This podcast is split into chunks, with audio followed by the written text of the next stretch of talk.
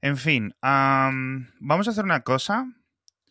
Y te lo digo a ti, como para iniciar el, el episodio, que hace unos 10 días más o menos descubrí que el ordenador se había infectado por un virus. Yo pongo en silencio la llamada, tú ya te ríes 10 minutos si quieres de mí y luego ya me avisas.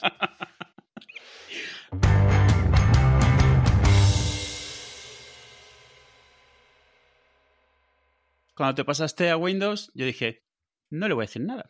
Se protegerá de alguna manera, ¿no?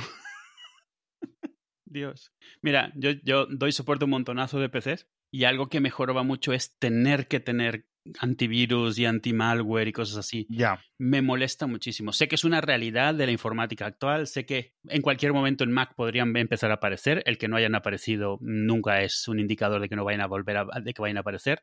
Existe malware, pero es más del tipo de que tienes que hacerlo muy mal para que te pille, porque tienes tú que ejecutar cosas y cosas así. Pero, o sea, el saber que es algo normal, y eso es un poco como a nadie en Windows nunca le recomiendo que no tenga uno, pero me molesta tener que hacerlo.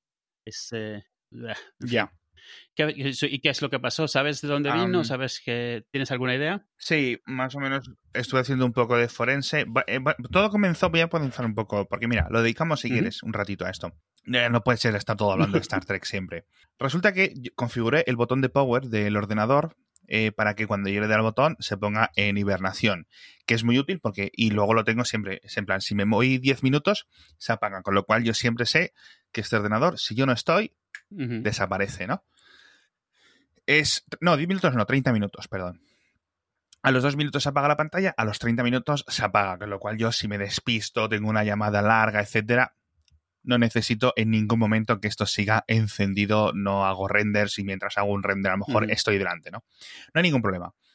Y no, y dejó de funcionar. Y me volví un poco loco diciendo lo típico, alguna aplicación, algún periférico que bloquea ¿no? el- el- la hibernación.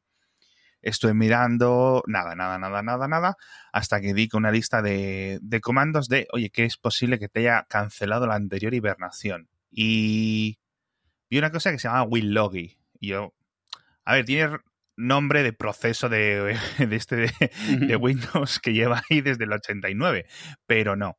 Es un. em, no sé si virus o troya- es troyano, porque no es virus. Virus significa que iría saltando de mi máquina a otras máquinas automáticamente, si no recuerdo mal. Esa es la Sí, definición. bueno, te- sí, sí que. O sí, eso es un sí. gusano. No, no, lo que pasa es que realmente la definición original de virus era algo que literalmente infectaba el eje- un, eh, o sea, un ejecutable. O sea, que se metía dentro, por Ajá. eso se llamaba virus, porque se metía dentro de otro programa. Ah. Tú tenías un exe y entonces a lo mejor Mm, ese exe hacía claro. lo suyo y otra cosa, porque le, le inyectabas Sí, no código, Vale. pero sí rutinas. Entonces, virus hoy en día hay muy pocos. Porque todos los antivirus y, y todos los sistemas operativos están todo el tiempo haciendo hashes de los ejecutables. Si un ejecutable cambia, lo cuarentenan. claro. Pero lo que sí hay muchos son lo que dices, worms, troyanos, eh, cosas que se aprovechan de puertos abiertos, de procesos abiertos y se instalan, pero Sí. realmente es un programa, es más parásitos que, que virus. Entonces ya lo investigué, busqué en Google por buscar, o sea, porque se me encendió la bombilla. Digo, voy a buscar qué proceso es este. Y efectivamente, los, los- los- los- todos los resultados decían esto es un troyano, que además utiliza la CPU de tu ordenador y la GPU, que además tengo yo, Claro. eh, voy cargado en ambos sentidos, para minar criptomonedas, frentes varias o algo así. Y justo de los últimos 10 días yo notaba que el ordenador iba raro, ¿no? No iba mal, Ujú. pero iba raro, ¿vale? Yo no sé si es capaz de ocultar su presencia en las gráficas estas de Ujú, ujú. utilización de la CPU y tal, pero iba raro. Yo dije, bueno, Windows siendo Windows, hay cosas que no cambian. A lo mejor estoy yo haciendo algo raro, tengo algún, ¿sabes? Lo típico, Skype haciendo de las suyas. Como tengo, tengo Skype, tengo Teams, Claro. tengo Slack, tengo, ¿qué más tengo? Webex. ¿no? O sea, tengo todas, macho. Tengo Zoom instalado también. Y, o sea, es una locura. En fin. Y entonces dije, bueno, será alguna, alguna tontería. Y nada, ahí estaba. Eh, fue bajarme el Malwarebytes Ujú. con la prueba gratuita de 14 días, lo encontró, lo desinstaló y automáticamente el ordenador como, como nuevo.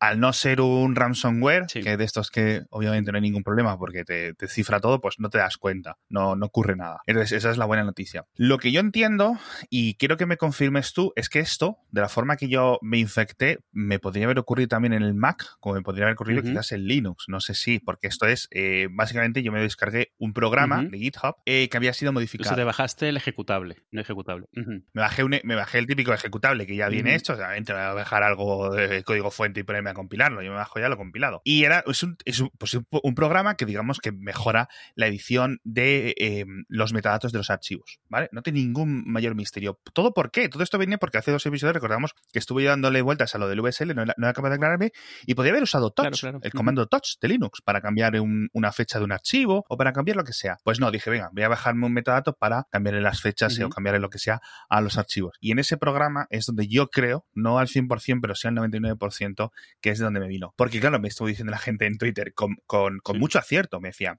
piratilla, que te has bajado por ahí, no sé qué. Estuve revisando todo y nada, o sea, yo me había bajado el free anime este que os comentaba, pero eso es un MKVs normales, no hay, no hay ningún tipo de infección. Me había bajado también, ¿qué otra cosa me había dejado? Dinosaurios, la serie típica, mítica esta de hace mucho tiempo. Intenté buscar algunos episodios, eh, no muchos, encontré como tres o cuatro. ¿Y, y qué más? Ningún programa que yo haya visto. Ese es el único programa que yo he instalado en el último mes, o sea, literalmente. ¿Y venía con un instalador o venía o era un ejecutable? No, era un, era un ejecutable. Era un ejecutable. No, perdón, instalador, instalador. Claro, muchos de los que vienen con instalador realmente hay veces que hasta la misma persona que lo hace no sabe que se ha bajado un paquete de instalador o se ha pillado un instalador pirata, o sea, un creador de instaladores pirata y que realmente está modificado. Eh, sería raro que si fuese en el GitHub del autor original, el ejecutable, eh, o sea, que él lo hubiese, que él lo hubiese, digamos, infectado o sea, obviamente es un troyano, al final era un troyano, te, has ejecutado una cosa que te ha instalado otra. Si usas un instalador es más común que suceda, porque no tienes control de lo que, no ves lo que está pasando atrás, no te dice instalando, instalado. Eso, claro, en Mac te lo podrían hacer perfectamente en cualquier cosa, porque el problema de los instaladores es lo opacos que son, tú ni siquiera ves realmente qué está pasando. Exacto, quiero decir, e, en Windows o en Mac hubiera hecho el siguiente, siguiente instalar, o, el, es decir, eh, eh, creo yo, desde la forma en que lo veo yo, y no es por defender la, el, paso a Windows o nada. O sea, el paso a Windows ha sido una cuestión de dinero, no ha sido una cuestión de, de nada, dentro de mi agnosticismo, como comentábamos. Entonces, eh, bueno, fastidiado, pero bueno, ha sido una solución fácil, ¿no? Sí, si lo ha detectado fácil, bueno, ha sido lo de menos. El problema es cuando dices eso, es lo que dices, cuando te cuelan un ransomware. Ahí es donde te joroban, porque te, amargan el día, incluso los que no son de verdad, o aunque tengas una copia segura y dices al culo, o sea, lo borro y te joden el día, te dejan con un mal cuerpo tremendo. O sea... Sí, sí, sí, sí. Sí, es como cuando te entran en casa, no te roban nada, pero te sientes peor porque te han entrado en casa que por lo que te hayan robado. En principio, Windows 10 tiene el Windows Defender, que es un antivirus bastante capaz, pero yo no sé si es que lo tengo desactivado. Lo desactivó esto durante la instalación,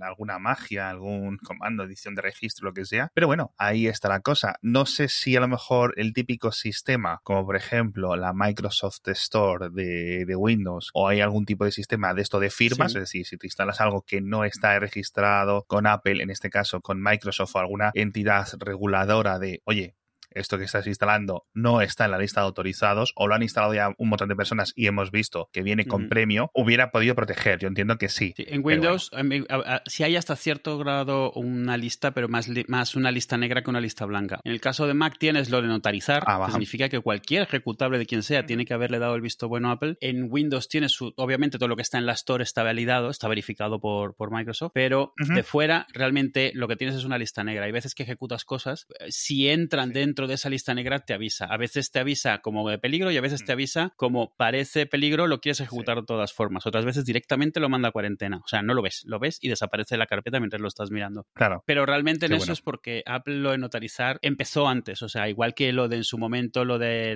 lo del sandboxing y todo eso, o sea, Apple lo empezó a hacer desde el principio. Lo de notarizar o algo así, probablemente a medida sobre todo que la Windows Store vaya siendo más popular, probablemente se pondrá como opción. Nunca se pondrá como en Mac por defecto, porque en Windows sí que hay muchísimo más instalar cosas por fuera, muchísimo. Entonces, ah, no puedes desarrollar en 200 tipos de lenguajes diferentes, no está todo centrado alrededor de claro. Xcode y desarrollar desde un Mac y cosas así. Entonces, ahí no creo que nunca lo pongan por defecto, sino que te lo sugeriría algún día en un tema de instalación, en alguna versión, de repente te dirá, ¿quieres eh, asegurar doblemente tu sistema? Defender está muy bien, ¿eh? está bastante bien. A mí me parece que todos deberían de tenerlo funcionando y activado. No es el más rápido del mundo, o sea, si algo sale muy nuevo o si algo es demasiado eh, raro, que no sea fácil firmarlo, encontrar, o sea, identificarlo, puede que no lo pille, pero para el 90% de las cosas las pilla. Ya.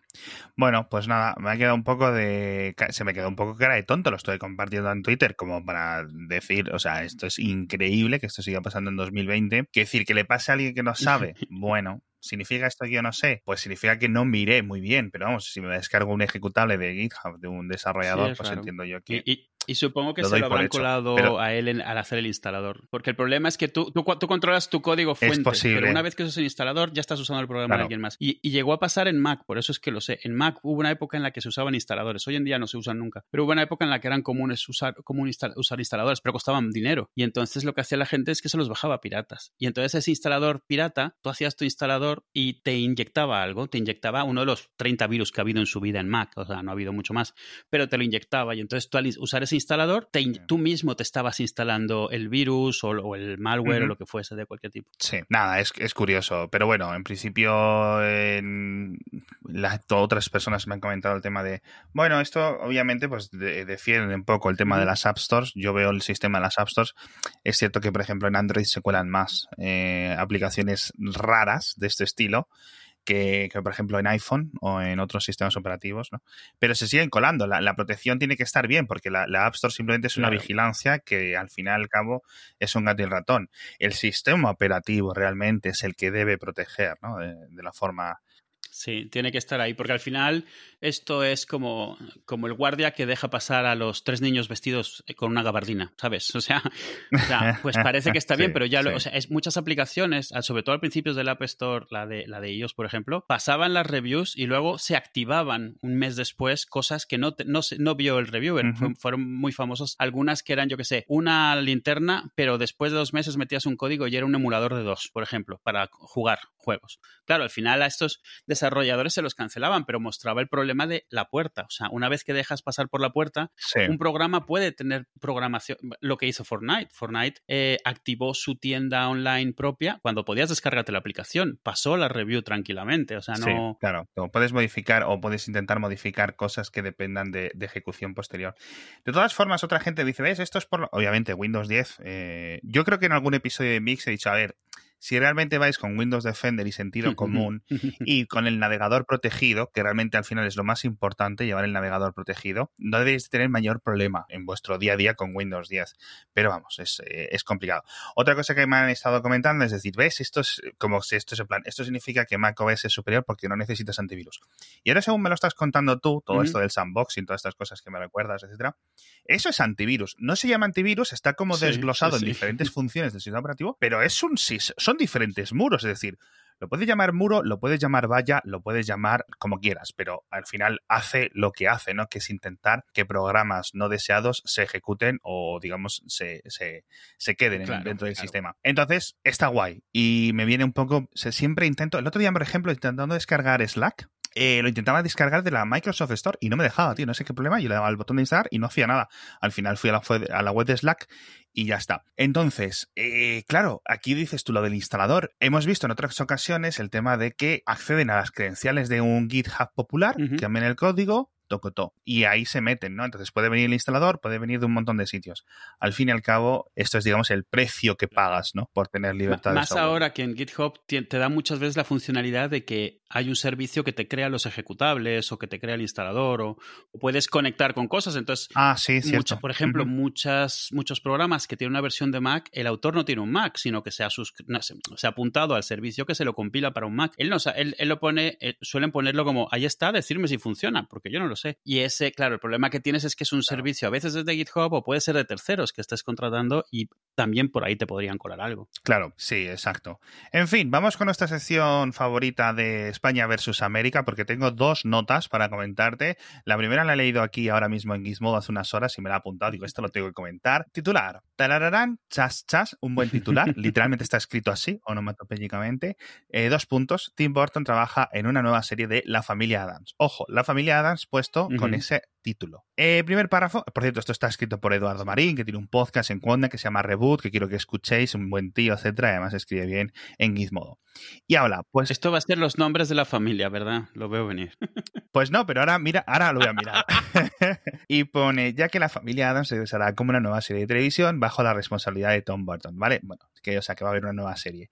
Y pone, la familia Adams, paréntesis, conocida en Latinoamérica como Los Locos Adams que aquí gana España claramente en esta adaptación, mm. Porque yo creo que no era necesario No, no. cambiar el, el rollo de la familia a los locos. Muchas, Así muchas que- veces estas traducciones es como que el traductor no se dio cuenta de que era un tema de sutileza, de no decir el chiste, de no hacer la gracia. de- o sea, en el caso de estos, es como, como Loca Academia de Policía, ¿sabes? O sea, el título se supone que va en serio, pero la película va de coña. En este caso, la familia Adams te lo ponen como una familia normal y resulta que están como, pues, como, como están, ¿no? Pero el del título, el que traduce el título, no se puede aguantar. Es como que te quiere spoilear. Es como que te quiere contar, esto es de coña. Ajá. Te vas a reír, ya verás. Sí, sí. Ay, ay, ay. Entonces, estoy buscando aquí los nombres, porque madre mía. Ahí gana, gana España también, te lo voy diciendo ya. ¿Sí? Vale. Estoy en la de Wikipedia en castellano, en la Wikipedia en español. Eh, el muy rico y entusiasta Gómez Adams, se llama así el nombre original, en español de España también se llama Gómez. Mm. Homero Adams en Hispanoamérica. Wow, Homero Adams, o sea, literalmente se llama Gómez. No hay que traducir, chicos. Mm, ya está hecho. Qué locura, qué locura. Homero Adams. Homero, o sea, es que de todos, Homero. El caso, eh, está enamorado perdidamente de su refinada esposa Morticia. En principio creo que este nombre Sí, quedó igual en ambos lados del, del Atlántico. Junto con su hija eh, Wednesday, que en español Mm. llama miércoles, traducción directa, Merlina en Hispanoamérica. Sí. Por algún motivo, Merlina. No, sé- No. Eh, su hijo Puxley, no sé cómo se llamaba en España, pero pone Sí. que Pericles en Hispanoamérica. No sé si se llamaría Puxley. Sí, se llamaba Puxley en, español. Es que hace poco hubo la versión, la película animada, no sé si la viste en 3D y eso. Sí. Ah, sí. No, no, no, no. Vale, vale, pues se llamaba. Y la abuela y el tío Fester. Que aquí tenemos doble combo. Tío fétido en España, que yo creo que está bien traducido, Fester a fétido. Sí, Fester es, es como podrido y tal, pero vamos, sí, sí, está bien. Tío fétido mantiene la F. ¿sabes? Con lo cual, a la hora del doblaje queda bien en los labios y creo que respeta un poco el, el, el chiste en varios sentidos. Creo que es una buena adaptación, traducción. Y tío Lucas en. Hispanoamérica. Eh, bueno, en fin. Y luego tienen dos sirvientes, Lurch, que se llama Largo en Hispanoamérica, que no me parece una mala traducción, una mala adaptación, y Thing, que es la cosa o en, en España y creo que se llama Dedos en Hispanoamérica por cómo, Sí, por sí. lo entiendo. Así que bueno, yo creo que en general aquí gana España, no hay ningún tipo de, de dudas. Eh, tenemos episodio doble, tenemos sección doble, porque eh, esto viene, me ha recordado que me ha apuntado también hace unos días la película Eternal Sunshine of the Spotless Mind de eh, Jim Carrey, película que yo no he visto. Mi No novia lo la habrá visto, visto está mil muy bien. veces, ¿no? O sea, al margen, al del, ti- del, del tema, que está chulo, los efectos están espectaculares en esa película. Ajá. Es como del 2002, algo así. o- Sí, algo así, principio, sí. La he empezado a ver, pero me he quedado dormido. Eh, o sea, recuerdo haberla empezado a ver y haberme quedado dormido. Un típico, un DivX de esos por ahí, ¿no? De 2004 veo en Google. Olvídate de mí en España. No tiene ningún sentido esa traducción, olvídate de mí. Pero eh, en Hispanoamérica, yo creo que tiene una traducción muy literal que se dice eterno resplandor de una mente sin recuerdos. Como traducción está bien. No es solo, no solo es la traducción, es una de las versiones de la misma línea del mismo poema Ah, amigo. eh, original. Anda. Sí, o sea, esto es una, a ver, es un poema bastante desconocido de Abelardo y Eloísa del siglo XVIII o algo así. Abelardo. Sí, de Pope. Y, a ver, el, el- el poema es, el lenguaje es rebuscadísimo, entonces tú buscas y encuentras cinco o seis versiones diferentes, cada cual más loca. Y esta es como la más normal, la, más, la traducción más literal. De hecho, parece como que alguien vio la frase y dijo, bueno, vamos a menos traducirla. Pero realmente, eh, eh, buscando, encuentras esa versión del poema, Ah, bueno. esa versión específica. Es difícil porque si buscas la frase, solo encuentras cosas de la película. Pero claro, si ya si le pones Pope y Abelardo, ya te, la, ya te las encuentra. Ya. Mm. Bueno, olvídate de mí. mm, Joder, Sí. es que no me parece una buena ni traducción ni adaptación. Me parece la típica. eh, es que no sé si tiene un nombre, le deberíamos de poner un nombre, ¿no? La. Eh, ¿Cómo le llamabas tú el otro día, no? Las, a las adaptaciones de Dragon Ball del tío, del tío este, ¿no? Las masacres, ¿cómo les O decías sea, tú? las, ma- las- sí, las masacres, porque él se llamaba Masek, entonces eran las masacres. O sea, Las masacres. Es, es- pues es una traducción de estas que, que se hizo mucho en España en los 90, a principios de siglo. No sé si van a más o van a menos, pero el caso es que no, no, tiene, no tiene que ver y hace un problema, que es que engaña a la gente. Es posible que 10, 15, 20% de personas fueran por el título, bien, ostras, Jim Carrey, mmm, Demi, no, Demi Moore, no, ¿cómo se llama la chica de, de Spotless Mind? Ah, y es la de Titanic. Um... Drew Barrymore. No, no. ¿Es Drew Barrymore? No, hombre, no, no, no es, Drew es la de Titanic. Perdón. La chica de Titanic, se me ha ido el nombre ahora mismo. Kate Winslet. Kate Winslet. Mm. Total, que claro, te puede añadir un poco de personas de estas típicas que se aparecen un viernes, un sábado en, en, en, un centro comercial, vamos al cine, ¿qué vemos? Pues mira, esta de Jim Carrey que es de risa. De nuevo, no he visto la película, pero sé que es un dramón serio de 10 de 10. Entonces, eh, este tipo de cosas... Es, es, muy surrealista la película, ¿eh? porque casi toda la película...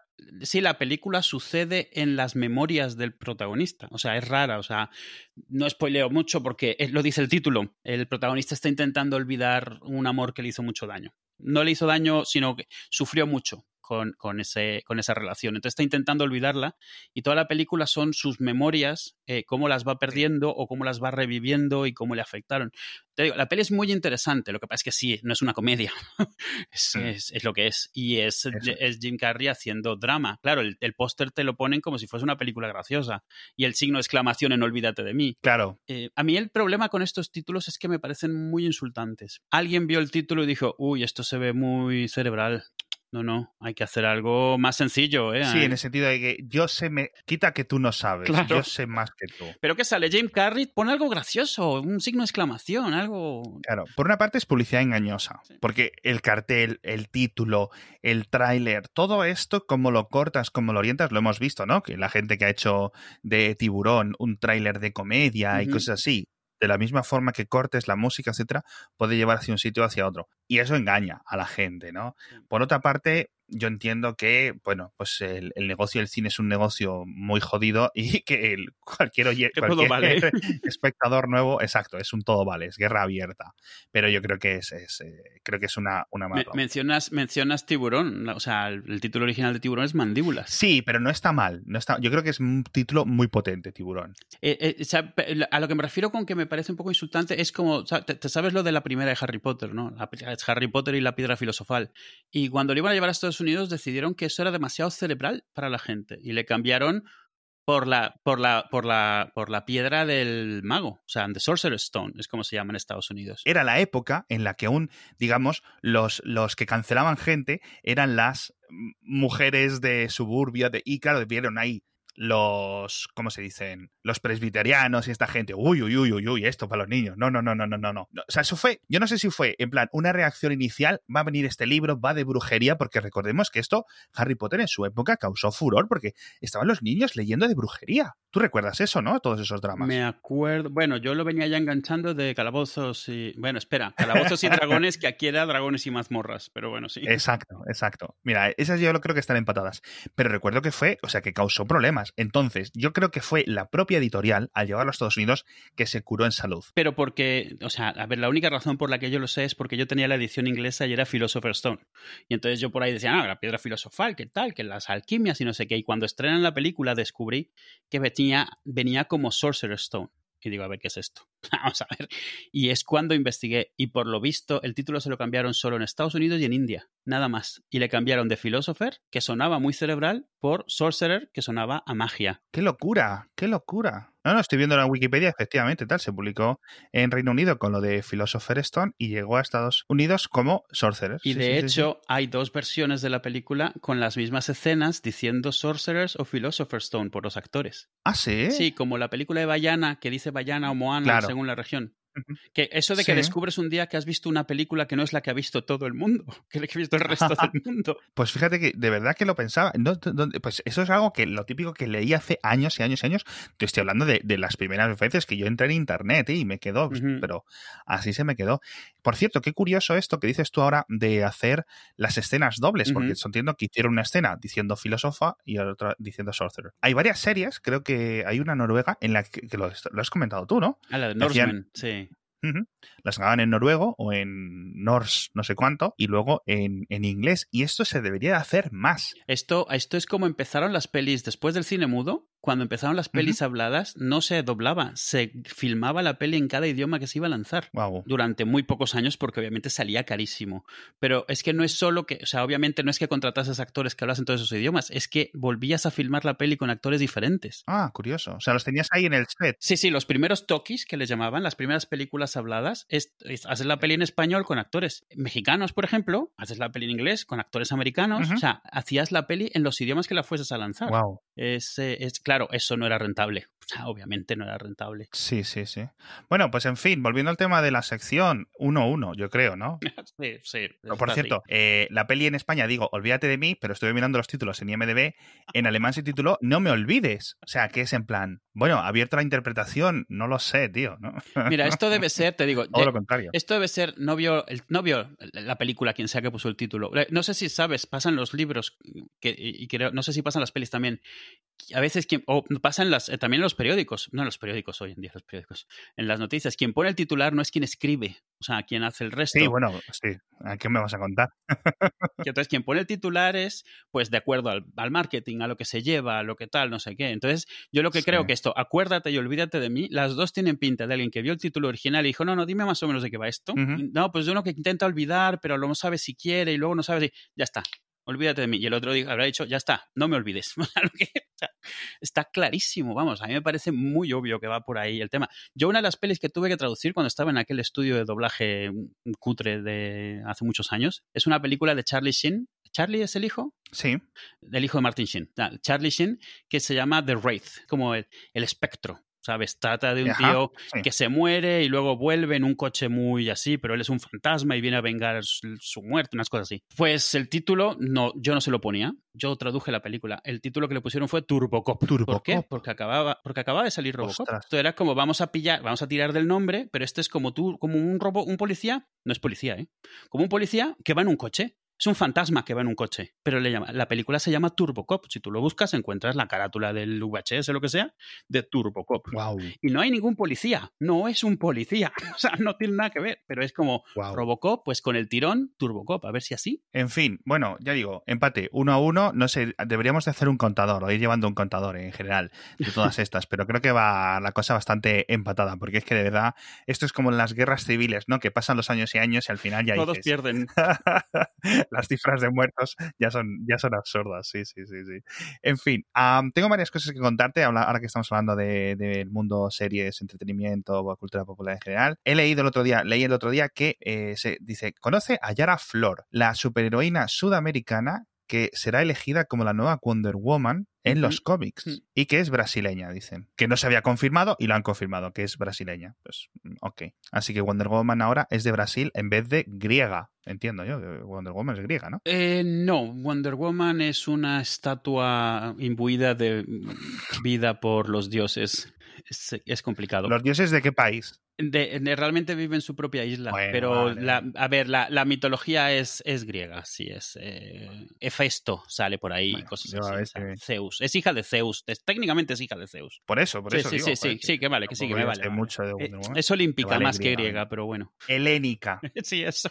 Helénica. Pero sabes que esto ya lo hicieron su. Es como Miss Marvel, ¿sabes? Es como vamos a hacer una versión menos blanca, Ajá. menos caucásica blanca, yo qué sé, ¿sabes? O No, sea, está bien este no, no, tipo a mí de me parece muy movimientos bien, ¿eh? a mí me parece muy bien. O sea, no está mal que de vez en cuando agiten. Pero ¿sabes tú algo? No, no, no, la noticia la, la vi el mismo día que tú y no ha salido todavía, yo no la he visto por lo menos. Ah, o sea, no, no, no han salido aún estos cómics en los que explican cómo entiendo que consigue los poderes o se traspasan o... No, no, no está nada claro porque en su, o sea, Wonder Woman nació con ellos, digamos, te digo, realmente Claro, no exacto. nació desde una estatua de barro con. Esto, esto que hacía Zeus de vez en cuando más aburrida.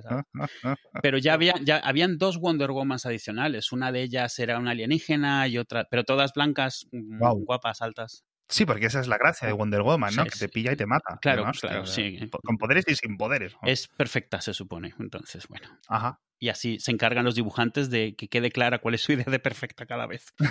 Por lo menos ahora ya no lleva bueno. tacones, que antes llevaba botas con tacones. Ah, el ah, inicio de. Wonder Woman, sabes que era, ¿no? Originalmente era un tío al que le gustaba un montón el, el sadomaso. Ah, sí. Entonces era una forma de poder mostrar. Además, era un tío famoso porque tuvo una relación. O sea, él vivía con dos mujeres y le gustaba pues que le atasen y le azotasen. ¿Esto no hay una serie que lo cuenta? Hay una peli muy buena que es su historia pero no, o sea, no es oficial. La familia de él la ha negado y eso, pero eso es algo que se supo mucho tiempo. Lo que pasa es que, claro, queda un poco raro. Pero era una heroína que era súper feminista. Ella la ataban todo el tiempo, la encadenaban todo el tiempo, la azotaban continuamente y al final ella terminaba dominando y los otros terminaban sometidos. Es muy obvio cuando ves los primeros números, dices, mm", sobre todo para la época de cuando es, dices, ah, vamos a ver, hoy que ya estás más acostumbrado, estás acostumbrado a todos los, los cómics de regla 34 y todo esto de Internet, ya lo ves mucho más fácil, dices, aquí a ver, esto es muy cantoso. Sí. O sea, todos acaban atados, todos acaban de rodillas en el suelo azotados. O sea, vamos a ver. Qué bueno. Así que nada, movimiento un poco en el tema, en el tema de los cómics. Un día deberías de hacer una, una repaso, un repaso de cómics así interesantes, eh,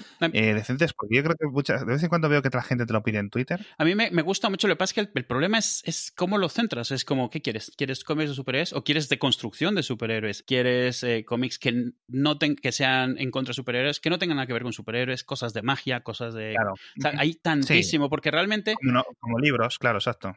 Y, aquí, lo, o sea, los cómics, mucho más en América que en Europa, además. O sea, eh, siguen siendo cada vez menos, porque es cierto que obviamente hoy en día mm, los cómics ya no están tan mal vistos, no son tan raros, tenemos montones de pelis taquillerísimas basadas en ellos, pero aún así estar leyendo un cómic siendo mayor te miran un poco así, todavía, o sea, pasa. Ver una peli, es gracioso porque ver una peli de Spider-Man, nadie, ya nadie mm, ni siquiera mira dos veces, pero si te ven viendo un, leyendo un cómic de Spider-Man con 50 años, dicen, mm, tú. Hmm, claro, Entonces, bueno, es un poco doble rasero, pero los que llevamos leyendo cómics un tiempo estamos acostumbradísimos, así que tampoco. Sí, llega un momento en que en plan, mira, esto es lo que, esto es lo que a mí me gusta y pues no hay mayor problema. Y, hay muchísimo y muy interesante, pero claro, es como la cotas. O sea, porque lo típico, cualquier lista que hagas de lo que sea, obviamente le va a faltar por todos lados. Entonces lo mejor es acotar. Muchas veces lo que me han hecho es preguntar eso. O sea, ¿cuál es les digo, ¿qué te gusta? Bueno, es que me ha gustado Watchmen. Ah, entonces, vale, mira, te vas a ver Irredeemable, te vas a ver no sé qué, porque lo que le gusta es la deconstrucción de superhéroes. O sea, en vez de endiosarlos, el traerlos al suelo y, si se puede, restregarlos un poco.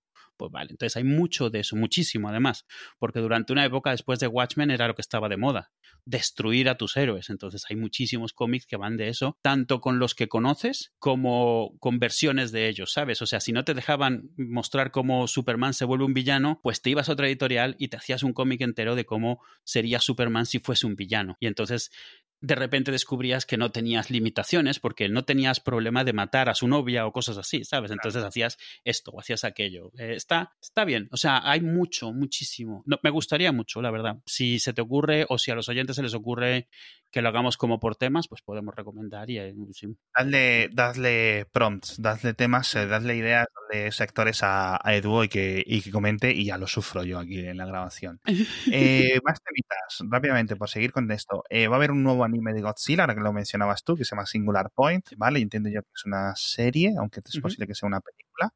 Así que bien. Las últimas, fueron, las últimas fueron películas, ¿no? Las de animación. Todas. Sí, eh, bueno, de Godzilla ha habido dos cosas recientes. Lo de la, la gran película esta que hicieron con un montón de presupuesto, que es secuela de la de hace unos años, que yo no he visto, por cierto, tengo que verla. Y la trilogía esta que hizo Netflix de Godzilla en anime. La, que, esa, es en anime, que es la que está como súper fumada al final, toda la humanidad, o sea, es mucho más ciencia, muchísimo más ciencia ficción. Eh, mucho, mucho más. o sea, la, primera, la primera película de trilogía es La humanidad se ha ido. O sea, es en plan. Eh, Godzilla le ha liado tanto que, que, la humanidad se ha tenido que ir en naves porque y luego de cómo intentan volver y recuperar, digamos, eh, su, su planeta y cosas así. Eh, luego, otra cosa que me gustaría comentar, antes de, hablar de otras cosas, el Parlamento Europeo le, ponía eh, un, creo que es un oyente, Justo Hernández, que decía, el Parlamento Europeo dice que las hamburguesas vegetales las tienes que llamar discos vegetal, porque no son hamburguesas. No sé si es porque no son de carne o porque no son de la ciudad de Hamburgo. yo es lo primero que he pensado. Lo, digo, no me puedo creer que sea por Hamburgo, porque las hamburguesas normales, a ver, pero yo creo que va más bien por eso de que no pienses que te cuelen algo que no es. Pero el tema con las hamburguesas vegetales es que son todas más caras que las otras. O sea, así que te tienen que decir lo que es porque si no, no las pagas.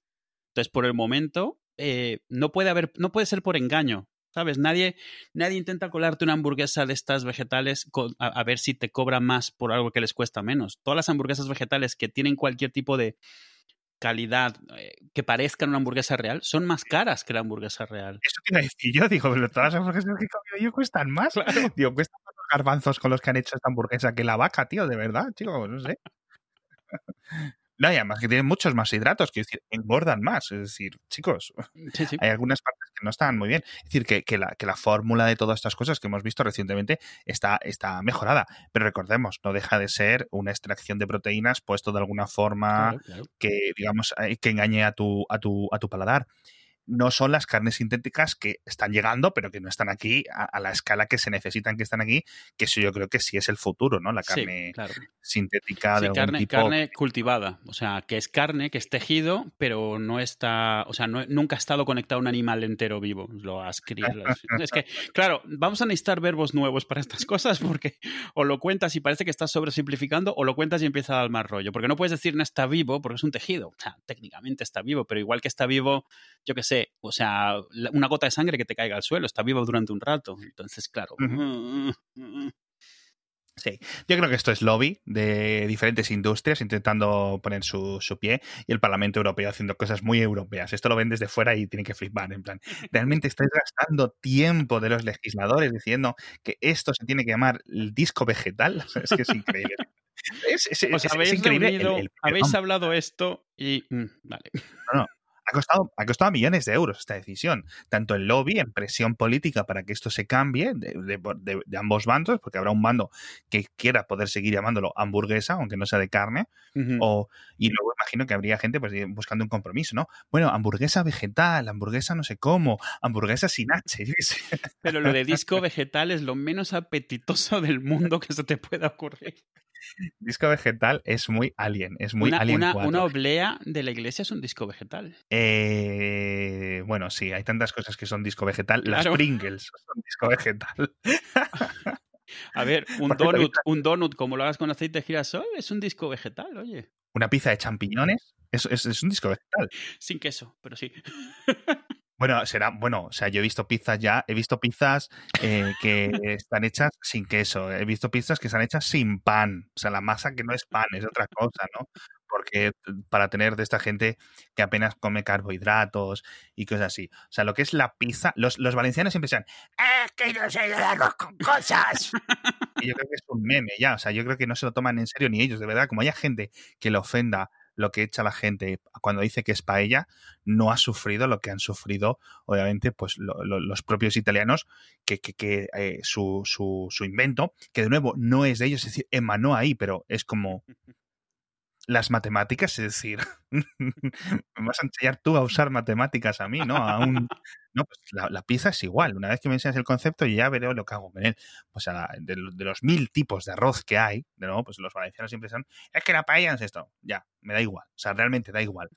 Si alguien lo dice, y si alguien lo, realmente lo dice como algo más que un chiste, Sí, sí, sí, lo dice, si, si va con, con un toquecito de, de, de, de, rencor, de, reali- de, reclamo, lo que sea, mal.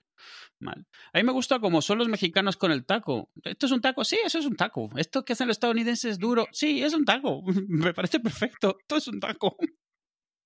Te metes carne en una hoja de lechuga, es un taco. Venga, pues es un taco también. ¿Qué va?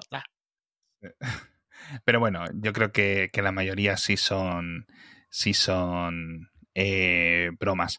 Y decía lo de Alien, porque el otro día, mm, no sé qué estaba haciendo, estaba dando vueltas por Netflix y veo que estaba Alien 1. Y dije yo, ah, sí. O en Prime Now, o en alguna de estas, no, no distingo. Una lista de carátulas que están en mi tele. Y, y estaba mi mujer al lado pintando en el, en el iPad, en el sofá, y dije yo, venga, a verlas, tal. Y al principio no ocurre nada. Si la película es la menos, es, es la peli en la que menos cosas pasan de la historia. Sí. Y hacía yo muchos años que la veía, mi mujer, pues a lo mejor solo la vio una vez en su época, no en el 79, pero en los 90. Y dice, venga, vamos a verla. Y mi hija, que no se quería ir, yo, le inventé los dientes y a la cama. Dientes y a la cama. Tú sabrás. Y se- como que se hacía así, ¿no? Como que volvía al salón a limpiarse los dientes para intentar ver un poco más. Te va a dar miedo, te va a dar miedo. Digo, sí, no, te- eh, que no sé cuánto, no quiero. Digo, sí, no te preocupes, quédate aquí que la vas a ver, ¿no? Como cuando piensas a tu hijo fumando y, ah, te vas a fumar el cartón entero. Vas a flipar. Y nada, al final se fue a dormir con mi mujer, yo dormí en la cama de ella, así que todo estupendo. Eh, Claro. Patrocinar, dormir en la, en la cama de mi hija gracias a patrocinado por Alien. Esto, eso, nos pasó lo mismo con Alien además también. Hace, nada, la había, las había, las tenía ahí y tenía, quería ver las, las cinco o lo que fuesen de seguido. Porque, y pongo la primera y claro, al principio no pasa nada y lo mismo la otra. Pero- y de noche además. Y se quedaron ellos Sí, y claro. el niño. Le digo, mira, yo creo que no, no, no sabéis lo que estáis haciendo. eh". Ver, no, no, no, no, sí. no. No, no me parece la película más terrible, primero, porque a mí me hace gracia, porque primero, el alien sale como 10 segundos en toda la película. Sí, o sea, es que es increíblemente poco lo poco que sale. Es como, en plan, no lo deberíais de haber titulado. Sale más el gato que el alien. Sí, sí. Pero me hace mucha gracia que se nota mucho que es un señor. Es que yo creo que por eso sale poco y a oscuras, porque ellos tenían claras las limitaciones de lo que estaban haciendo. ¿eh? Ya en la 2, James Cameron se confió bastante y pues, pone un montón ya. Confiaba más en los, eh, en los animatrónicos y todo esto. Pero en el primero tenían claro, dice, mira, esto, esto es un negro disfrazado, se va a dar cuenta todo Cristo. Pon lo que se le vea un cacho, las partes más raras del cuerpo, que sea lo único que se le vea, y cuando tenga, nunca el cuerpo entero, nunca. Porque entonces ya es como un cosplay, pero, pero hecho rápido, ¿sabes? Sí, pero es absolutamente buenísima. Es la muy película. buena, es muy buena. Además, es todavía mejor, obviamente la ves, todavía hoy se sostiene. Eh, hay- obviamente hay muchas cosas que ves y dices, "Mm, vamos a ver, esta pantalla y este ordenador en el que se meten, ¿de qué va? O sea, Sí, ¿qué es claro, claro, claro, claro. Es decir, en el año 2300 seguimos con, eh, bueno, no hay Siri, se llama Mother o Madre o no sí, sé cómo, sí, sí. Y, y- pero las interfaces son de texto, es decir, quiero decir, hay una progresión eh, poco imaginativa, ¿no? Sí, sí. Además, con- te estás metido en un cuarto entero que es el ordenador y la pantalla es como de 7 pulgadas, ahí al fondo, a lo lejos, y tienes que leer lo que se dibuja como con rayos, fru, fru, y escribir en un teclado que es croc, croc, croc, croc. Pero, pero, pero la cantidad de cosas que es- esa película hizo un montón de cosas nuevas que no, o sea, que no se habían visto antes. Lo de, lo de poner esta ciencia ficción, pero como si fuese un sitio, pues, aburrido, hay peleas de sindicato, hay gente que está quejándose de cuánto va a ser su comisión si se desvían. O sea, que, que no lo, eh, eh, la ciencia ficción antes de eso era siempre como muy aspiracional, muy, o sea, el futuro, guay, no sé qué, y esto era como, pues es la misma mierda.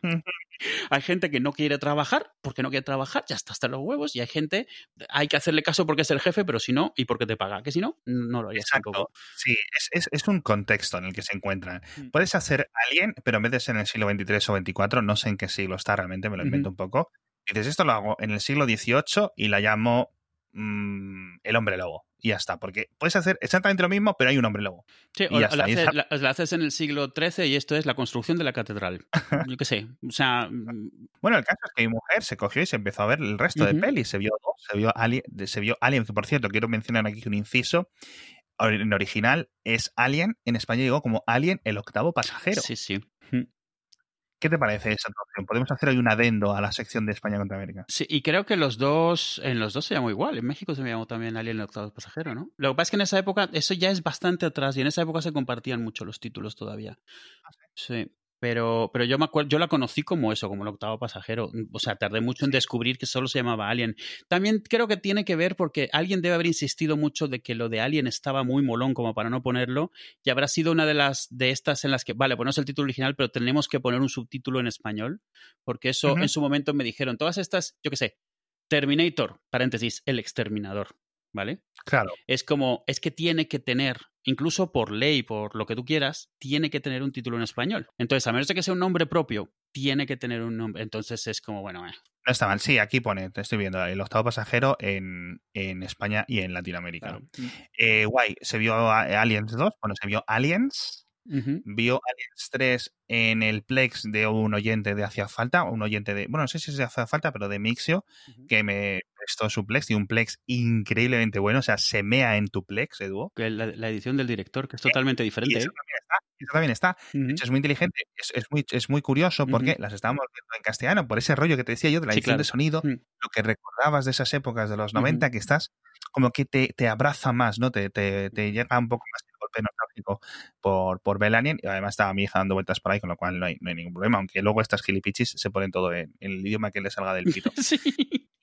Y entonces, en esta película, yo le, le estuve contando, digo, Alien 3 es un poco la peor de las que había, pero una edición final que yo, sin recordar mucho, le decía, sé que la edición está más larga, con otro corte, etcétera, la gente dice que es mucho mejor. Y estuve mirando los metrajes, eh, miré los minutos que duraba en ese Plex y dije, ah, pues se supone que es la buena.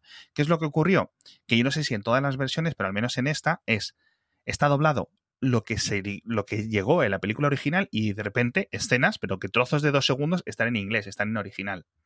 Yo es que nunca, nunca, he visto, yo, yo tengo esa edición que además lo que tiene es que un montón de efectos no están terminados, la que yo tengo por lo menos, pero claro, ni siquiera sabía si alguna vez se lanzó, entonces yo no sabía, o sea, es posible que si hay una versión doblada no sea oficial, sino que sean las escenas que eran dobladas de la original, de las escenas que sí se utilizaron en el original. Sí, justo, justo. Yo creo que, yo creo que es lo que ha ocurrido, no se redobló entera y, y ya está. Entonces, claro, mi mujer flipaba, tío, porque decía, pero ¿cómo vas a explicar la película sin esta escena? Decir, si es que esto es pivotal, cómo saben ahora lo que acaba de ocurrir. No te sé dar el ejemplo, pero era es que en el futuro son multilingües, es lo que no entendéis. Pero que se caía todo, o sea, sin, las escenas, sin las escenas eliminadas, la película se caía y es lo que entiendo que le ocurrió a Alien 3. Aliens 2, yo creo que sí, es la que se considera mejor, ¿no? Aliens. No, es depende. Algo que me gusta de esta trilogía, al margen de, de que sea buena o mala cualquiera de las tres, que obviamente la primera no, tal, es que son completamente diferentes de estilo, completamente. O sea, la primera es una historia de una casa embrujada, esencialmente, con un monstruo. O sea, eh, la segunda es una peli de acción completamente. O sea, los monstruos en ningún momento están a oscuras. De repente sale uno que mide 14 metros de alto. Eh, ¿Sabes? O sea, no, la mujer, o sea, la heroína lleva una escopeta tres veces más grande que ella. O sea, es una peli de acción total. Y la tercera es una peli de, de de encierro. Se parece más a la primera, pero sin tecnología de ningún tipo. Y, más tratando de hacer más el tema de la persecución, mientras que en la primera era de acecho, de no sabes lo que está pasando. En la segunda mm. todos saben lo que está pasando y están esperando a ver cuándo se mueren. Me gusta eso, que son tan diferentes que si te gustan las pelis de acción, prefieres la 2. Y si te, te, gustan las pelis de suspenso, prefieres la 1. Eh, nadie prefiere la 3. Entonces, eh, es, depende a quién le preguntes. A mí me gusta mucho la 2 porque realmente fue la primera que vi, por las razones que sean. Yo antes leí el cómic de Alien que ver la peli, pero la primera peli que vi fue la de Aliens. Yo no vi la de Alien originalmente en el cine, era muy pequeño, y por la razón que sea, nunca tuve acceso a ella en mano hasta pues, bastante mayor, hasta 17 años o algo así. Entonces vi primero Aliens. Y claro, Aliens la debo haber visto 50 veces porque es una peli muy de acción, con un montón de frases memorables, con salía el de Terminator, salía, o sea, ya para entonces yo sabía quién era ella y además sale ahí como que es una, una mala bestia, la Ripley. Entonces, eh, no sé, me atraía mucho. Cuando vi la primera pude apreciar lo que era, pero a mí me gustó más la segunda, no por otra cosa, sino por eso. Es lo mismo que me pasa con Star Wars. Yo Star Wars me gusta más Imperio que la primera, porque la vi o sea, fue la primera que vi que pude entender bien lo que estaba pasando y apreciarla como una película. Y luego vi la otra y era más como tema histórico. Vale, de aquí es de donde viene y está muy bien, pero ya no era, ya no era lo mismo. Ya era algo que existía desde antes. No era un estreno, era algo que ves además en una tele, no lo ves en el cine o, no te acuerdas cuando lo viste.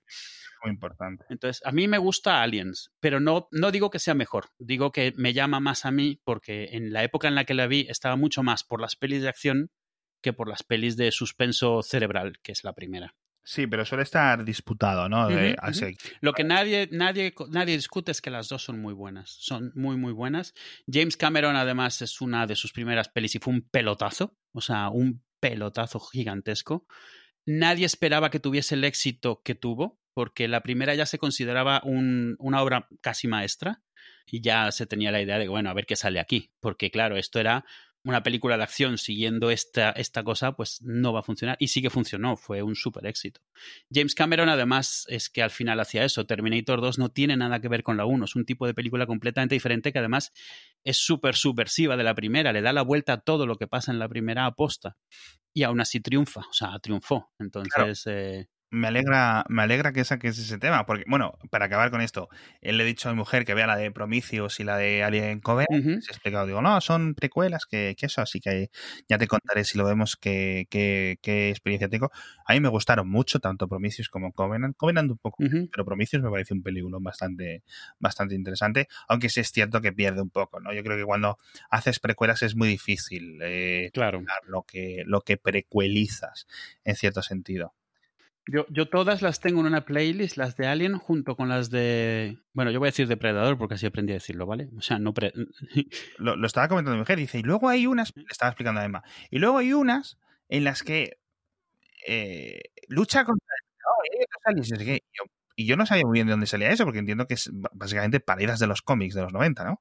Eh, el, sí, las pelis vienen de que los cómics triunfaron mucho entre los cuatro gatos que los leíamos. Dark Horse, que era una editorial tipo Marvel y DC, pero alternativa, compró los derechos de Alien y compró los derechos de, de a ver, Predator, o sea, de Depredador, y tenían carta blanca de hacer todo lo que quisieran. También tenían los derechos de Star Wars. Tenemos suerte de que no haya un crossover entre esas tres. Dark Horse compraba todos los derechos de todo lo que podían y tenían, hacían lo que querían con, con ello. Hicieron casi todas esas historias de Star Wars como alternativas, eh, Dark Empire, eh, eh, Shadows of the Empire, todo esto, son de Dark Horse originalmente, no son de Marvel. Marvel hizo también cómics de Star Wars, pero no de este tipo. Y entonces ellos cogieron y todo, todo, el lore que existe de Aliens lo crearon los cómics. Incluso el que luego las pelis cogían. Viene todo de los cómics. Hay miles de cómics de Aliens y de, de Depredador. De, Depredador ellos cogieron las dos escenas que hay eh, en las dos pelis, en las que da, se, da a entender que son como cazadores eh, y tal, y juntaron las dos cosas. Ellos lo que, lo que se sacaron es que los, los depredadores siembran a los aliens en los planetas para luego ir a cazarlos. ¿Sabes? Un poco como como criar a zorros para luego ir a cazarlos, o sea, imagínate, pero los sueltan en sitios habitados, porque es mucho más interesante así. Y toda la cultura de, depredadores como la de los Klingon en The Next Generation, todo basada en temas de honor, de luchar, de cosas así, ¿no? Klingons eh, mudos, ¿no? ¿Mm? Klingons mudos, porque no hablan los depredadores. Claro, o sea, entre ellos, o sea, hablan, pero en los cómics nunca te dicen lo que dicen porque sale en su lenguaje. Ah. Pero muchas veces interactúan con humanos y entonces el humano es un poco el que te está dando a entender lo que dicen. Hay un par de veces donde un humano se gana como su respeto, ¿sabes? E, igual que pasó en la segunda peli, en la cual le regalan, no, no, creo que te acuerdes o no sé si la viste, pero al protagonista, al, al que es el de arma letal, le, terminan regalando una pistola porque demuestra que es un buen cazador, esencialmente. Y de ahí cogieron toda la historia y dijeron, vamos a hacer toda, vamos a montarnos toda una película. Entonces, de vez en cuando, cuando no logran matar a un humano o algo así, el humano se gana el honor y hay una de ellas, por ejemplo, que viaja con ellos, nunca les entiende, viaja con ellos, y entonces ella narra y así es como sabes más o menos lo que parece que están pensando, de lo que va su cultura y eso. Pero ahí lo que te enseñan es que ellos han hecho máquinas y las máquinas van por los planetas sembrando aliens que en el fondo es una especie que ellos han aprendido como a controlar para poder irla sembrando, para irla a cazar. Esencialmente es para eso. Y todo esto viene de una sola escena en una de las pelis de, de Depredador, que si mal no recuerdo, en la nave detrás se ve un cráneo de alien. Pero era un poco como easter egg, ¿sabes? Un poco como... Eso sí me suena, sí.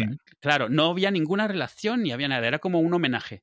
Y entonces los de los cómics se cogieron de ahí y dijeron, mira, aquí hay hilo, todo el que quieras. Pero es fanfic. Y entonces es, a ver, todo un sí, los cómics son fanfic, pero igual que lo era de Star Wars, o sea, es fanfic total.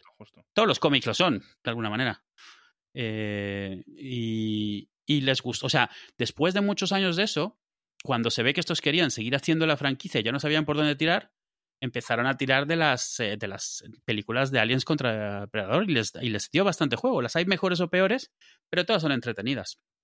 Sí, eh, pues nada, ya te contaré. Porque estabas hablando antes de, construcción de lo de los superhéroes y antes de acabar me gustaría contar esto, lo de ¿has acabado la, segunda temporada de The Voice? Sí, señor.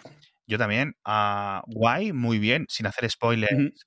Eh, Stormfront, me estuviste comentando que en los cómics es un señor, no una, una chica. Es un señor, sí, es un señor. Muchas gracias, porque los tres primeros episodios pasa con, como con Daenerys en, Tronos o en, en Canción de Hielo y Fuego. ¡Ah, qué guay! Va a llegar la tía, lo va a petar, feminismo, no sé cuánto, representación. Además que esta, el personaje lo ponen súper bien porque eh, dice todo lo que tiene que decir, se mete con la el patriarcado controla muy bien el tema de memes, viralidad, los... Vamos, Twitter estaba feliz con Stormfront y, y todos los que habíamos leído los cómics un poco como... Mmm, mmm. Sentimos informarle que su personaje favorito así. A lo mejor queréis esperar un par de episodios más, no sé. por si acaso, no sé. al principio yo llegué a decir, ¿será que tirarán por otro lado? Porque en el cómic no, no es muy sutil. O sea, en el cómic el tío es, es, una mala bestia que desde el tercer panel te das cuenta que es un, pues un cabrón. es un nazi total. Eh, pero aquí lo han hecho muy bien porque lo han, te han engañado, o sea, te han vendido otra cosa. Pensabas que iba a ser un personaje completamente diferente al que terminó siendo y lo han hecho muy bien. Yo, sospechando lo que podría pasar, igual que todos los que han leído el cómic, aún así me ha encantado cómo lo han hecho, o sea, porque lo han hecho fantástico. El, vamos, lo que es Homelander y el actor, el, Anthony Starr, Anthony, ¿no? Sí. Anthony, por cierto, es de Nueva Zelanda, el perro este, y por una cena que no se le nota nada. Ah, bueno, que no tenga ya todos los premios. De hecho, están los, los típicos fan casting diciendo este no va en el MCU, que podría ser un buen Nova, pero han visto un actorazo de estos que tampoco tiene que sí, es buenísimo. A Kevin Feige ya está con la, con la calculadora. A ver, este le pongo, eh, eh, 400 mil dólares, ¿no? Como al, Capitán América en la primera película. Luego la película de 600 millones, me quedan a mí para cuatro mansiones, cinco, cinco y media. hacen estos cálculos que hacen en Hollywood. Pero vamos, lo que es tanto el actor, mm, obviamente, increíble. No entiendo cómo no tiene muchos más premios de los que de la cosa. Sí, sí, y el de Homelander es algo mm. que, en, dos temporadas creo que ha calado. Creo que decir, es un personaje distinto que la gente recordará en el futuro, tío. Esas caras que pone, esas. Es increíble. Esas, las microexpresiones que pone. O sea, esas. Eh, al, al principio te venden el personaje en la primera temporada y, es, es interesante porque te lo venden como un personaje. O sea, de un estilo muy específico que actúa como que es de otro muy específico. O sea, de un tío sin ningún tipo de escrúpulos ni moral que actúa como si fuese un superhéroe como Superman. Y ya, ya ahí dices, o sea, te lo ves y, y está tan bien hecho que dices, o sea, ya lo está clavando pero, eh, desde ahí, pero desde que te empiezan a mostrar como eso, esas microexpresiones de cómo reacciona a las cosas, las miradas, lo que hace con la boca cerrada, dices, sí. estoy entendiendo todo lo que me estás diciendo. Llega un momento en la segunda temporada en la que te da esta pena. Exacto. O sea, tienes un montón de empatía, a ver, que no deja de ser un asesino y todo lo que tú quieras, pero que te das cuenta de que, de que el tío no está bien, o sea, no, no, está bien. Sí, está muy bien eso, está muy bien porque digamos que Homelander pasa de súper malo absoluto, como que reinvierten un poco los papeles, por un lado luego el Maeve encuentra su sitio, la, chica muda esta también encuentra, bueno, es muda no, eh, que habla en vietnamita, ¿no? Sí, sí, que bueno, que se quedó, no, no, no, se quedó muda eh, eh, cuando, cuando recibió los poderes o sí. también tiene su, su papel, es decir, de hecho, lo que es, eh, ¿cómo se llama el protagonista? El Butcher, que por cierto, no sé si lo he mm. doblada en español, pero llaman Billy Carnicero. Mm. En España, bueno, pues, traducido el nombre cuando dicen. Eh, es, es, es, es, raro porque se supone que es su apellido. O sea, quiere decir que el apellido significa eso, pero poca gente en español se llama carnicero de apellido. Sí, sí, bueno, es cierto. Pero el, el carnicero, carnicero como apellido también, también existe. Bueno, como existen. Sí, ah, nunca lo había oído. Vale, sí. Sí, eh, todos los nombres de profesiones yo creo que acaban existiendo, ¿no? En cierto sentido. no, es un apellido muy común, pero ah, de hecho creo que había un presentador de, televisión ah, famoso hace unos años que creo que ha ah, pues carnicero. Mm. Y genial, increíble. Yo creo que mm. es, han dado la tecla estos perros. Yo creo que se va a convertir en para Amazon Prime. Así que muy bien y creo que ha demostrado el valor de este punto intermedio, de nuevo, por insistir en este tema, entre el, estreno de golpe, porque yo creo que habría perdido mucho si hubieran estrenado los ocho capítulos de golpe, y hacer este híbrido. Te ponemos tres para quitarte un poco el mono de llevar un tiempo esperando y luego el resto semana a semana. Sí, sí, de hecho lo que comentábamos de Stormfront, estás con el suspenso una hora y media, esencialmente, no dos semanas. O sea, quiero decir, te dicen algo y a las dos horas ya te lo han desvelado. Ah, ya, ese fue todo el suspenso. No, se hubiera creado todo este following de Stormfront en Internet, que tenía sus propios memes y tal. O sea. Es gracioso, sí, está muy bien porque permite gestionar un poco mejor este tema. Por cierto, los, los autores de The Expanse, de los libros, de las novelas de The Expanse, comentaron, dicen, no, es, es, malo para las series que se emitan todas de golpe.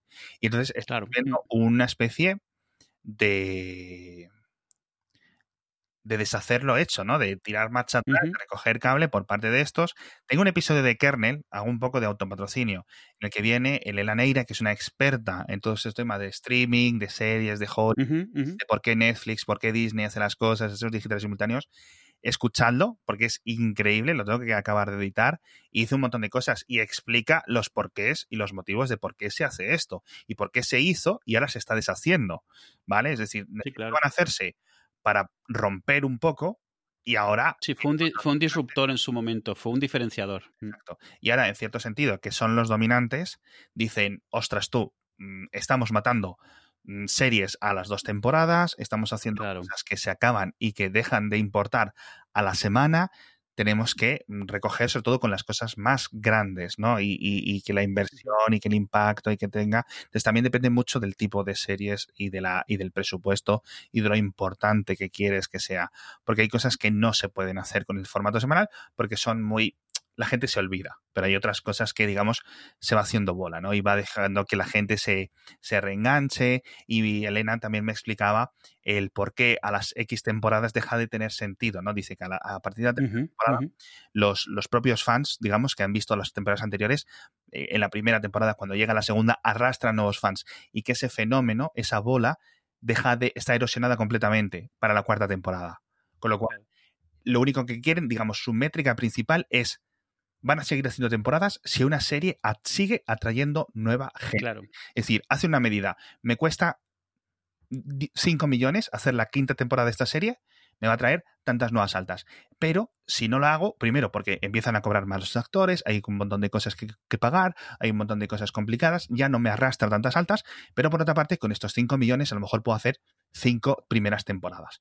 Y eso es un cálculo matemático puro en el que pueden tener más apego, los fans pueden intentar rescatarlo, pero Netflix ya se ha convertido en, en, ciertos, pues, Netflix o Disney o la que sea, ¿no? Pero el cálculo es claro, claro. todas, en un poco lo inverso de lo que era hace una década, que era Disney la rescatadora de serie. Porque en ese momento le tocaba a Netflix hacer ese papel porque no tenía la producción que tiene ahora, que es absolutamente demencial, ¿no? claro, y, y porque no, no reaccionas igual cuando estás tratando de, ganarte un sitio que cuando lo dominas, obviamente. Entonces, ahora dos cosas brutales y completamente eh, diferentes. Mandalorian, ¿vale? Eh, Va a llegar, entiendo yo, que otra vez eh, episodio a episodio. Y eh, The Crown, que me fascina, me turbo fascina, me parece una serie increíble por todas partes, que se, me, rasgan las costuras de lo buena que es la serie, pero las tres temporadas anteriores se han estrenado de golpe. Entonces entiendo que va a volver a estrenarse de golpe. ¿Por qué? No lo sé. Y si Netflix cambia esto de The Crown en la cuarta temporada, es posible que ya sea un cambio de fase totalmente definitivo. Yo, yo, creo que depende, y ojalá siempre sea dependiendo del tipo de historia. historia que nos, eh, hay historias que no puedes contar igual si las cuentas de golpe, porque dependes de, ese, de esa especulación, de, esa, de que se hable de ella, de dar... O sea, no tiene sentido dar un giro de guion que lo vas a dar en una hora y media de diez horas. O sea, sorpresas que son inmediatamente después de que has hecho la trampa para hacer la sorpresa, pues, se ven tontas. O sea, por lo menos en un estreno, cuando estás remitiendo bien. Yo creo que dependerá. Por ejemplo, cuando sacan una temporada nueva de las crónicas del taco, entiendo que saquen todos los episodios de golpe, porque es una serie que ves, pues para ver gente comiendo y que te dé hambre, pero que puedes ver cualquier episodio en cualquier orden y te da un poco igual, o de Chef, por ejemplo, o algo así. O la mayoría de series para niños que son episodios sueltos, entonces realmente lo que quieren es poner cualquiera, lo ven, pero cualquiera. Pero series que realmente es de que traten de que inviertas tiempo en la historia y de que hables de ella y especules sobre todo. O sea, ¿cuál es el punto de hacer una serie que hace preguntas si las vas a contestar una hora después? Claro, claro. Ninguna. Claro. O sea, Westworld de golpe no es ni de lejos lo que Westworld fue semana a semana. Justo. Eh, porque, ¿qué preguntas haces? Pues no, ni te lo cuestiones, te lo van a decir ahora mismo en 20 minutos, tranquilo. no, exacto. Todas las preguntas de The Crown en este sentido, una serie histórica, sabes lo que va a ocurrir. No sabes si va a Y ahora estamos. Ahora, episodio 9. Claro. Ahora estamos así, pues eso, ya me pregunta ¿ya salió Discovery? Digo, no, los viernes ya salió no sé qué. Digo, no, el lunes. Así vamos, porque es como reacostumbrarse a que tienes que esperar, y, pero mientras tanto, eso, estás pendiente y estás viendo otra cosa y, vamos. Justo, no, exactamente esto, y que también estamos ahora en un periodo en el que, de nuevo, va a haber un abuso de cosas nuevas y cosas serias y cosas así. Entonces hay que encontrar un hueco y es tirar los cartuchos, sacarlo todo de golpe. Entonces, es lo que Mm. algunas cosas en las que funciona y otras cosas en las que no funciona y al final se va a tomar no la decisión que en cierto sentido en muchas ocasiones sí va dependiendo de la serie, es decir, dentro de un punto de vista digamos artístico tiene sentido, pero otras veces también las decisiones son puramente monetarias y al final esto es lo que es, ¿no? Entonces esto es un, un poco la explicación de por qué se están estrenando así y de por qué las series se están matando en la segunda, la tercera temporada constantemente, que esto es algo pues eh, es, es, lo que es. Han cambiado la longitud de las temporadas y cambian ahora el número de temporadas. Ya está. Es lo que es. Por cierto, otro tema perenne nuestro, lo de los cines, ¿te acuerdas que se están reinventando? Estoy leyendo, dice AMC, le traduzco el titular. AMC, la cadena AMC en Estados Unidos, pero vamos que creo que también está en México, en otros países, eh, ofrece eh, alquileres privados de cines, de theaters, eh, comenzando a partir de 99 dólares. ¿Esos son qué? Son 10 plazas ocupadas nada más. O, o, bueno, sí, claro. O sea, imagínate. Dice, y la gente puede apuntarse hasta 20 personas en un pase, en un screening, y uh -huh, uh -huh. títulos clásicos como Parque Jurásico, uh -huh. antes de Navidad, y dice, y luego incluso puedes hacerte pases privados por unos por más sí. tiempo, 350 por pase, pero te ves una peli nueva con tus amigos. Es decir, lo típico que hacen los ricos era así, sí. he cerrado el cine para mí y para mí. Pues eh, esto pues eh, está al gusto de todos. Entiendo que serán en horas específicas, no será a las 9 de la tarde de un viernes, pero de nuevo, todo el tiempo que un cine esté parado es tiempo que no está ganando dinero. Esas horas de por las mañanas, esas horas de raras de los miércoles, de los martes, que no hay nadie, las salas se van a poner a mover para esto, para el tema de las reuniones de, de oficinas que decías tú, de empresas, uh -huh, uh -huh. de cosas, y ya está. O sea, es, es, es, es algo que hay que, que hay que monetizar si quieren seguir adelante, porque si no. Es que es mucho volumen, mucha, mucho terreno, mucho edificio ocupado. Es que es todo aire, es una gran caja de aire, no. Tampoco tienes nada que hacer con ella fácilmente. ¿A qué te dedicas? Una gran caja de aire. y se nos acaba el reloj porque al final tampoco nos podemos liar. Luego entre que dúo corta las partes un poco más feas y tal. Se, se, se quedan 5 o 10 minutos en total. Un secreto. Cada vez que colgamos de grabar, yo siempre, o Edu a vez en cuando, ah, queda un episodio malo, ¿no? Un poco regular. Y luego la gente, lo subimos así, sin decir nada muchas veces. Me he reído, increíble episodio, lo habéis vuelto a hacer, no sé qué. El mejor, el mejor. El meme del mono ese de, de Sí, sí. Ok.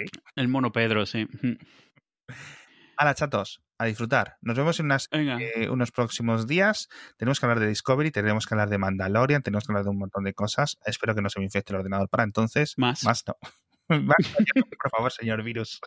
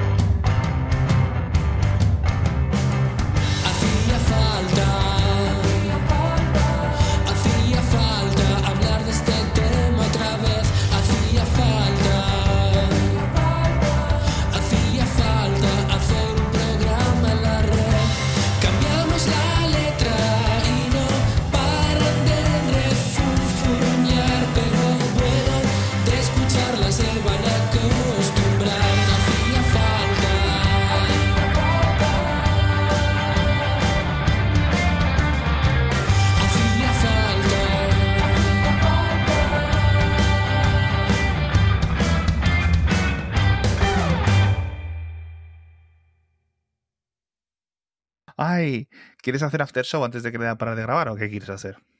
Sí. Mira, he puesto ideas y dice, hoy grabamos, no sufráis más. En Twitter he puesto el doble y doble, que lo hemos hecho doble. Digo, bueno, pues si hacemos una hora y media, de dúo lo corta en 45 minutos y ponemos dos episodios. Como la semana pasada faltamos, que faltamos por culpa de vuestra querida Apple. tu querida Apple. No se infectan los ordenadores, pero nos joden los programas.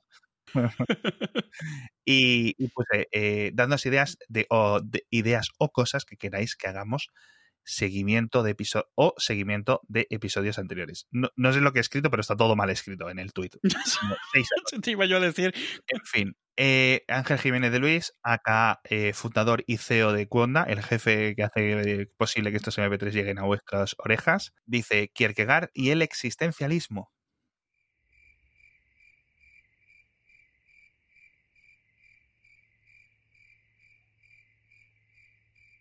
No lo sé, pero o sea, nunca he leído a Kierkegaard, obviamente nunca lo voy a leer.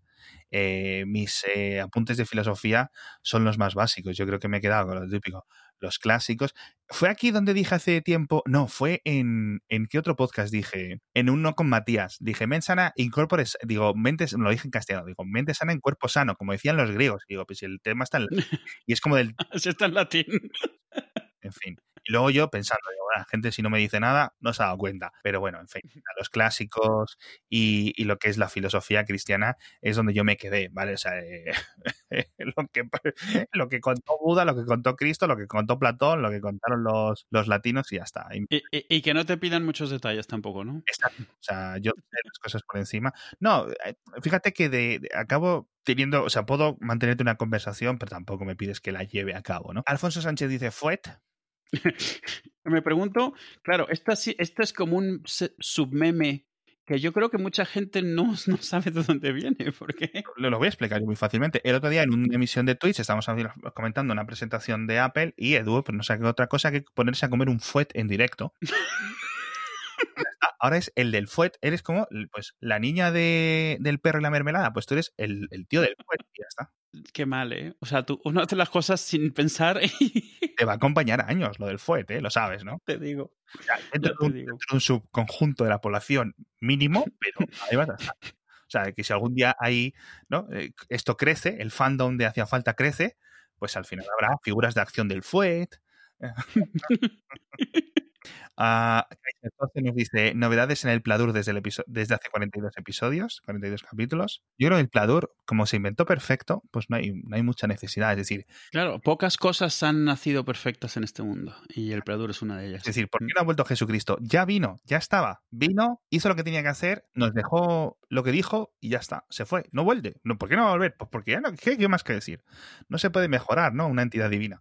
Pues el Pladur, lo mismo, amigos. Ramón FSM acá, no, arroba maegis. Chico, yo qué sé, ponte un nick en español.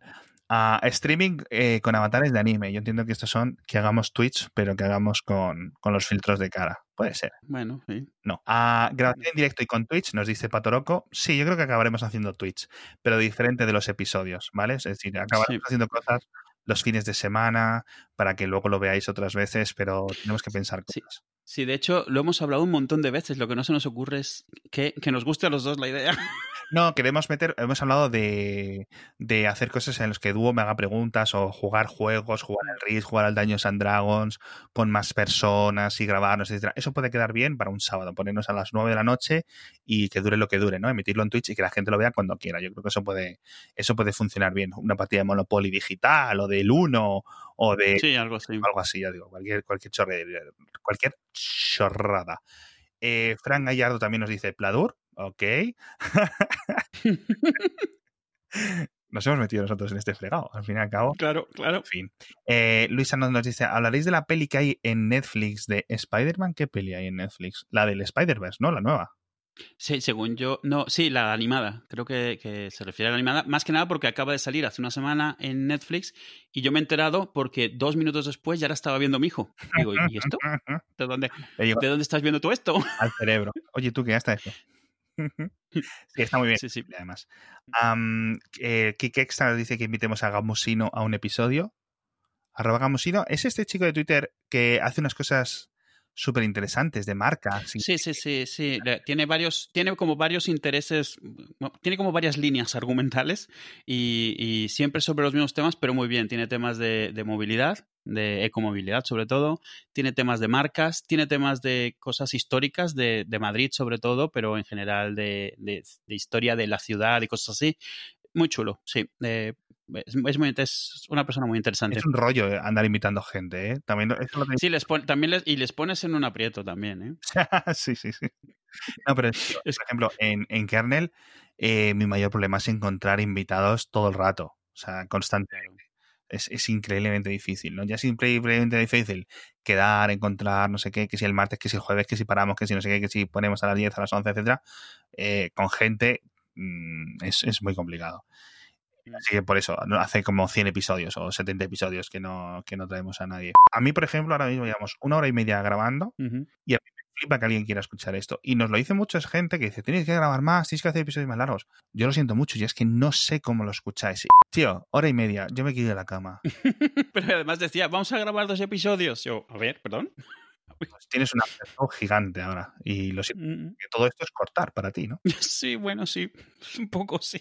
Ah, ya, ya. Estaba pensando, estaba pensando, todo esto, puedo hacer un episodio como el que hiciste tú de Twitch, no un episodio, un Twitch, editando, que sea de ocho horas, editando estas dos hora y media. ¿O que tardara yo dos horas en editar un episodio de 30 minutos? Cuando luego... No, pero es, Ostras, tú. eh, pero es lo normal. O sea, cuando más rápido he logrado ir, he tardado el doble. Y ha sido sintiendo que lo estoy dejando mal. O sea, mal. Para mí, lo normal que yo veo de tiempo razonable para editar un episodio es tres veces lo que dura. Así. Sí, depende de las pistas. Dos pistas suele multiplicar por... Sí, sí, sí, es, es, o sea, es proporcional totalmente. Una sola persona es rapidísimo, o sea, editarte a ti mismo. Dos pistas empieza a ser complicado. En nuestro caso ya llevamos un tiempo grabando, no digo que seamos especialmente buenos, pero tratamos de evitar repetición, ra- tratamos de evitar muletillas, simplemente porque ya te acostumbras a usarlas menos, entonces las tienes que quitar menos. Los días de cambio de, esto es una tontería, pero los días de cambio de clima es más complicado porque solemos meter más ¿Sabes? O sea, parece tontería, pero ese tipo de cosas yo las quito todas porque me ponen de los nervios. Yo también. Y entonces, claro, tienes una cada siete segundos. claro, es muy- entonces- es muy, problemático, la verdad. Pero algo gracioso es que aprendes a no escucharlas, ya reconoces la, la, La- la onda, Sí. la- cómo se ve, y entonces ya sabes, esto vas. Y a veces esperas, sí, sí lo era, o sea, ya lo sabías. O, o los EMS, los EMS los reconoces, cosas así, pero cada vez son menos. ¿Sabes cuál es un problema grande cuando hay mala, mal- mala conexión? Y entonces hay como drifting, de que estamos un poco desalineados, porque hay que estar ajustando, nos pisamos más las voces. En el momento de hablar no se notaba, pero en el momento de la grabación local cada uno sí. Esto pasa menos desde que usamos eh, eh, Zencaster. Cuando usábamos Skype, eh, cada quien grababa su pista y entonces ese drifting no lo tomaba en cuenta. Tú estabas grabando en tiempo real. Entonces, a la hora de comparar las dos, habían sitios donde no nos habíamos pisado hablando, pero al poner las dos pistas juntas, sí. Entonces tienes que moverlo para adelante, para atrás, etc. Ala, chatos, ahí os queda todo. Que encima que habéis tenido hora y media, macho. Ya os vale, ya os vale, ya os vale. Además, la, la última hora creo que era el after show. Así que Sí, por lo menos 30 minutos. o sea. Yo me quería ir a dormir, pero bueno. Bueno, buenas noches.